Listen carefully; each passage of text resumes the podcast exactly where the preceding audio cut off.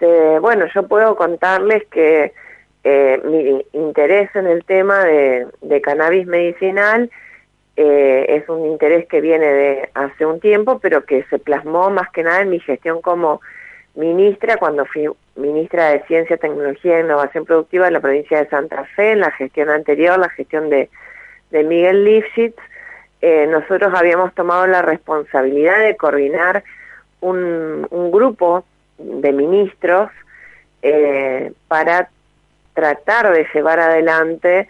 eh, el cultivo en un predio conveniado con el INTA, que es en Ángel Gallardo, y poder extraer el aceite en el laboratorio industrial farmacéutico y distribuirlo a solamente a, los niños y niñas que estaban inscritos en el padrón de, de la epilepsia refractaria y de esa manera sustituir las importaciones que se están haciendo de aceite de Charlotte que compra la provincia a través del IAPOS y que cuestan realmente carísimo porque se importan de Estados Unidos. Y además dar respuesta no solamente a esa población que es muy específica y muy pequeña, sino que la ley provincial eh, de uso medicinal del cannabis prevé otras patologías un poquito más ampliadas. Bueno, todo ese empeño nos llevó dos años y, ya teníamos, la verdad que todo listo, porque habíamos hablado con el INTA, con el CONICET, teníamos eh, el acuerdo este, del ministro de Seguridad entonces para cercar un predio y tener vigilancia, videovigilancia, todos los que nos pedía Nación, y sin embargo Nación nunca nos autorizó a, importar las semillas. El gobierno anterior, el gobierno de Macri, si bien en teoría era, estaba todo bien, estaban todos los papeles en regla, tenían que venir a inspeccionar el predio y, y eh, permitirnos importar semillas, eso nunca sucedió, cosa que sí le permitieron a Jujuy, que estaba mucho más atrasado en un montón de temas con respecto a nosotros y que en realidad Jujuy cultiva para exportar la materia prima, no, no, no industrializa nada. Así que la verdad que eso fue una gran frustración porque no pudimos dar respuesta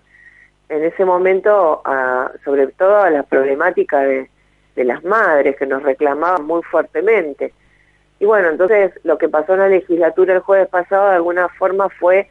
una satisfacción de poder dar otro tipo de respuesta de lo legislativo a este grupo de personas que realmente está batallando hace años para, para obtener eh, el permiso, la autorización para el autocultivo. Eh, ¿Cuáles son esos intereses que toca, digamos, esta legislación sobre cannabis medicinal? Acá hay una, un aporte que hace nuestra compañera Andrea este, para poder charlar con vos también, aunque sea por WhatsApp, y cuáles son por ahí las principales resistencias, digamos, que tiene esta, esta legislación. Bueno, ahí hay una, hay mm, interesantes cuestiones para ver, porque por un lado hay una visión que es una visión este, muy conservadora, que es un poco la que se dio en el debate de la Cámara, de pensar que el cannabis es puerta de entrada de otros consumos, de otras drogas más duras, eso ya se sabe que no es así, eh, y la mayoría de la sociedad argentina cambió su mentalidad con respecto a esto. Si uno hace una encuesta, va a ver que hay muchas personas, inclusive que en la franja etaria de más edad, o sea, los de más de 60 años, están a favor del uso medicinal porque han comprendido que se trata de, eh, en muchos casos, un alivio de patologías como los dolores de artrosis o los dolores de reuma o eh, realmente dolores crónicos que son muchas veces asociados a, las personas adultas mayores y esto realmente cambió la visión, ya no se ve como una planta demonizada, la mayoría de la población en la Argentina lo ve como una alternativa realmente para tratar eh, algunas enfermedades, muchas de ellas vinculadas con el dolor crónico. Entonces, por un lado tenemos esa gente que en, este caso eran los bloques Somos Vida y Familia y el, el bloque de Amalia Granata, que se oponen porque dicen que es un, una puerta de entrada a las drogas duras. Y por otro lado hay una visión que, que, que yo comparto, que es la visión de que el cannabis se va a empezar a, este, cultivar en todo el mundo, de hecho ya se está cultivando en muchos lugares, como en Canadá, va a empezar a jugar en la economía global, el capitalismo va, va a tomar el tema del cannabis, las tabacaleras, eh, hay toda una hipótesis de que las tabacaleras, dado que el tabaco es una sustancia cada vez más demostrado lo dañino que es, van a empezar a comercializar cannabis con fines recreativos y después también todo lo que son las compañías biomédicas van a empezar a comercializar medicamentos de cannabis cada vez más sofisticados y más caros. Eh, y entonces dentro de muy poco tiempo es probable que, que todo el mundo hable del cannabis como de una sustancia legal más. De hecho, en California, en muchos estados de Estados Unidos ya, ya esto es legal y es legal en muchos lugares de, del mundo y va a ser cada vez en Canadá, por ejemplo, muchos pueblos se han reconvertido a la industria del cannabis, pueblos que, que no tenían actividad económica empezado a cultivar y, y a vender a laboratorios este, de, de fármacos. nosotros en Santa Fe siempre hemos tenido una visión de la salud pública, o sea, que el cannabis no sea comercializado para aquellos que tienen la plata para pagar el medicamento importado, sino que el laboratorio industrial farmacéutico lo provea a todas las personas que lo necesiten, que eso le salga barato al Estado, porque lo hace, acá se puede perfectamente este, cultivar y, también hacer la etapa de industrialización, no es tan difícil, eh, y a su vez hacer el control de calidad y la trazabilidad, es decir, saber exactamente cada gota de aceite a dónde va, que no se genere una comercialización paralela, sino que vaya realmente a las personas que tienen el problema, la patología, y eso se puede hacer porque el laboratorio industrial farmacéutico tiene una logística perfectamente trazable para cualquier otro fármaco oncológico o, cualquier un, anticonceptivo, ellos saben exactamente dónde están sus pastillas y eso se puede implementar. Entonces, e, esta legislación viene de alguna manera a dar respuesta a todas esas problemáticas.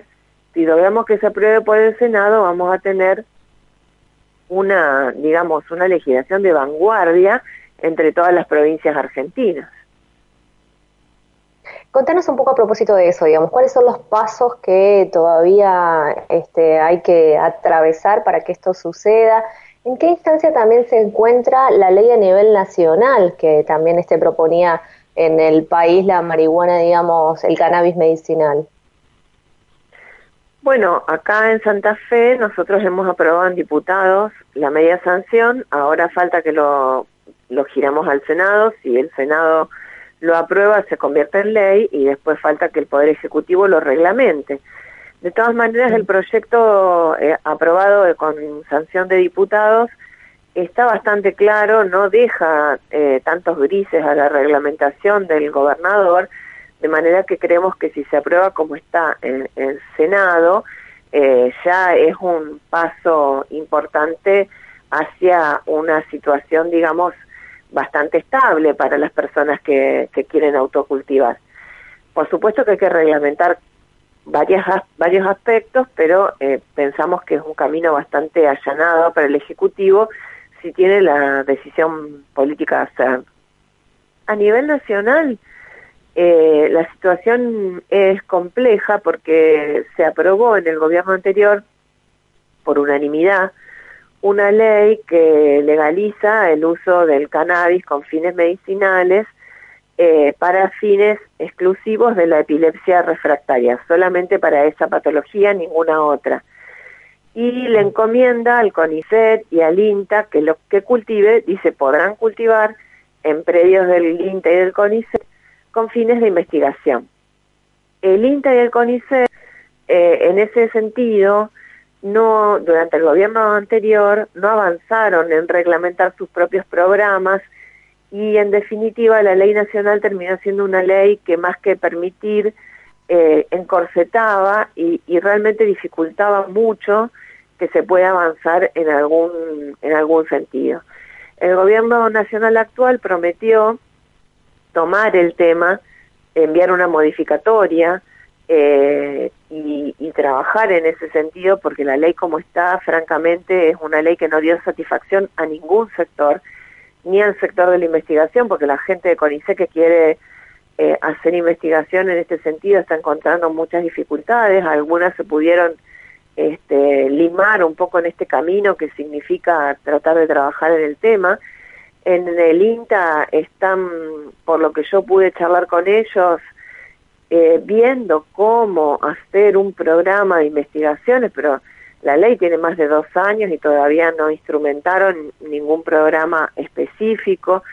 Eh, y bueno, la verdad es que la ley nacional, si bien existe y legaliza esta situación, en la práctica ha sido más un impedimento que un facilitador.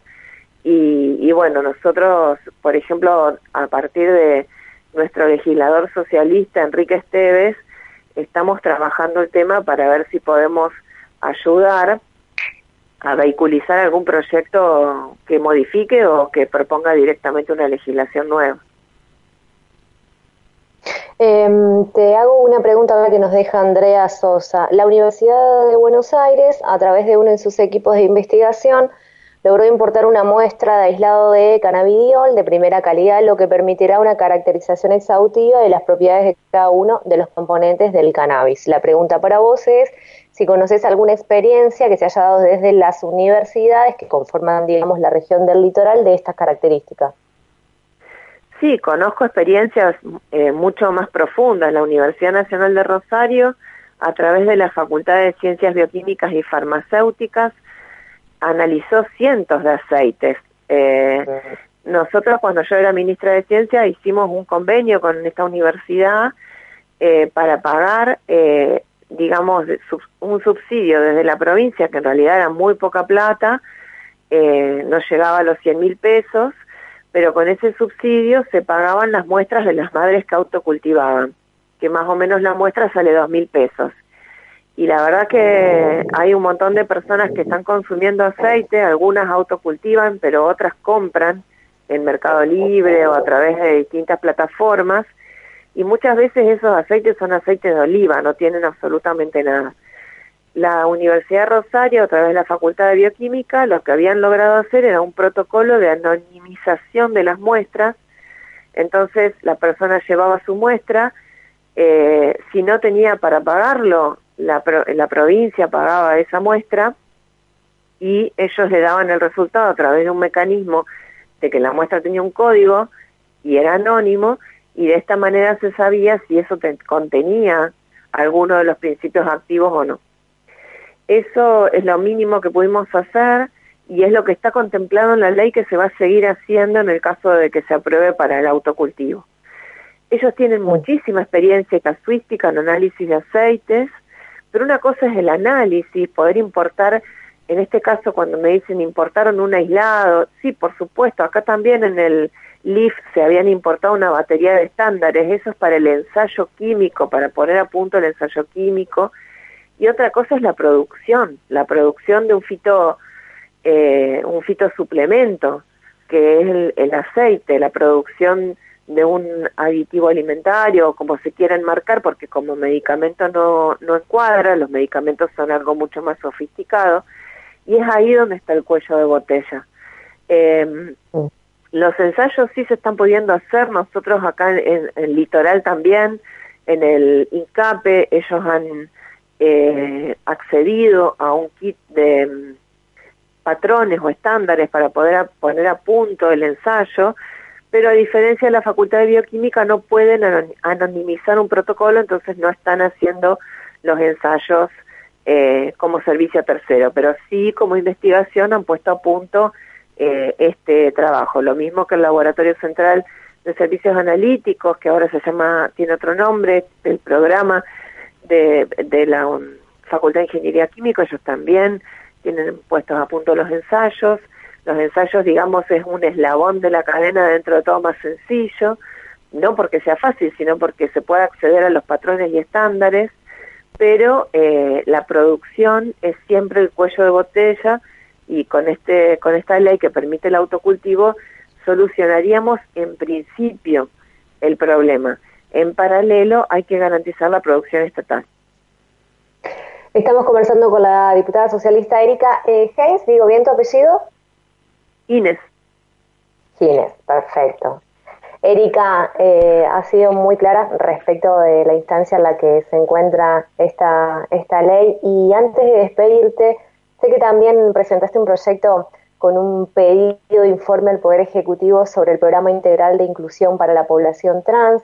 En la semana pasada eh, había un anuncio sobre la presentación a nivel nacional del Plan de Acción contra las Violencias por Motivos de Género. Eh, dentro de la gran cantidad de puntos que tiene este plan, que la intención es que se extienda hasta el 2022, hay algunos párrafos, algunos asteriscos vinculados con eh, trans y simplemente antes de despedirte quería tu, reflexión a propósito considerando ya que hiciste este pedido de informe del Ejecutivo, eh, un poco tu mirada, tu visión de este anuncio.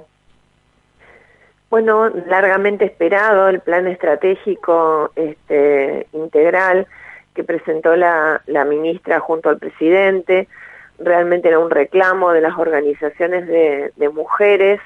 porque mm, en estos meses de gestión tuvimos más de 70 femicidios y también crímenes hacia eh, el colectivo LGTBI más, eh, y realmente eso ya es eh, el momento más dramático de las violencias hacia las mujeres y otras identidades de género de la subalternidad. Hay muchas otras violencias que, que también están transcurriendo y, y el aislamiento las había intensificado, las ha intensificado. Así que bienvenida esta acción y este plan que, que tanto estábamos reclamando, los fondos que también se van a disponer para esto de forma diferencial y que se han anunciado. Estamos a la espera realmente de la concreción de algunas de estas medidas que veníamos, eh, sobre las cuales veníamos llamando la atención, porque mm, en tiempos de pandemia se habían tomado toda clase de medidas sanitarias, toda clase de medidas económicas también, eh, con gran celeridad, o sea, se podía, a veces había alguna crítica sobre la implementación de algunas de estas medidas, como el IFET o, los ATP, si llegaban, si no llegaban, y con, con qué efectividad y con qué celeridad, pero la verdad es que para las mujeres solo estaba el 144, y después de siete meses de gestión vemos con satisfacción que finalmente se ha iniciado este camino, eh, esperamos que, que, se aceleren los tiempos y esperamos realmente las medidas concretas, pero celebramos que, que el plan esté sobre la mesa, ya, ya anunciado, ya con fondos ad hoc. Así que, bueno, este, trabajando a la par, a disposición siempre para, desde los lugares que nos toca ocupar, preservar la salud de, de las mujeres y las personas de la diversidad sexual. Así que este, como siempre es un tema que, que es un tema de la agenda de todos y que tenemos que tener todos en, en común como un objetivo eh, tener una vida libre de violencias. Así que trabajando en ese sentido. Erika, nos quedamos con ese último mensaje también, te agradecemos tu tiempo. Gracias a ustedes, buenos días. Allí estábamos conversando con Erika Heinz, ella fue ministra de Ciencia, Tecnología e Innovación de Santa Fe y en aquel tiempo nos contaba sobre, hizo todo un raconto, digamos, de cuando en esa gestión habían hecho un marco normativo, en, este, se había conformado el ministro, de, el, perdón, se había conformado con los entonces ministros de Salud, Seguridad y Producción, más eh, ella, el Ministerio de Ciencia, Tecnología e Innovación Productiva, para cultivar cannabis en un predio para hacer la extracción y distribución a través de una logística eh, y análisis eh, que iban a garantizar las Universidades Nacional del Litoral y la Universidad Nacional de Rosario. De todo esto que se había planteado, lo único que se pudo realizar fueron los convenios con las universidades. El resto hubo un bloqueo que fue político, contaba ella, que fue el gobierno nacional de Mauricio Macri no le permitió ingresar ni material vegetal en forma de flores ni semillas para poder hacer este cultivo. Eh, este, así que bueno, nos contaba de cuáles habían sido en este tiempo los avances vinculados con esta posibilidad del cannabis como eh, el cannabis medicinal. Recordemos que todavía había demoras en la implementación de la ley 27.350 de marihuana este, como medicina en el país, que si bien se habían aprobado algunas cuestiones, eran estrictamente para uso medicinal, el cannabis, eh, pero de algunas patologías específicas. Así que bueno, queríamos saber un poco a propósito de esto que se está llevando adelante.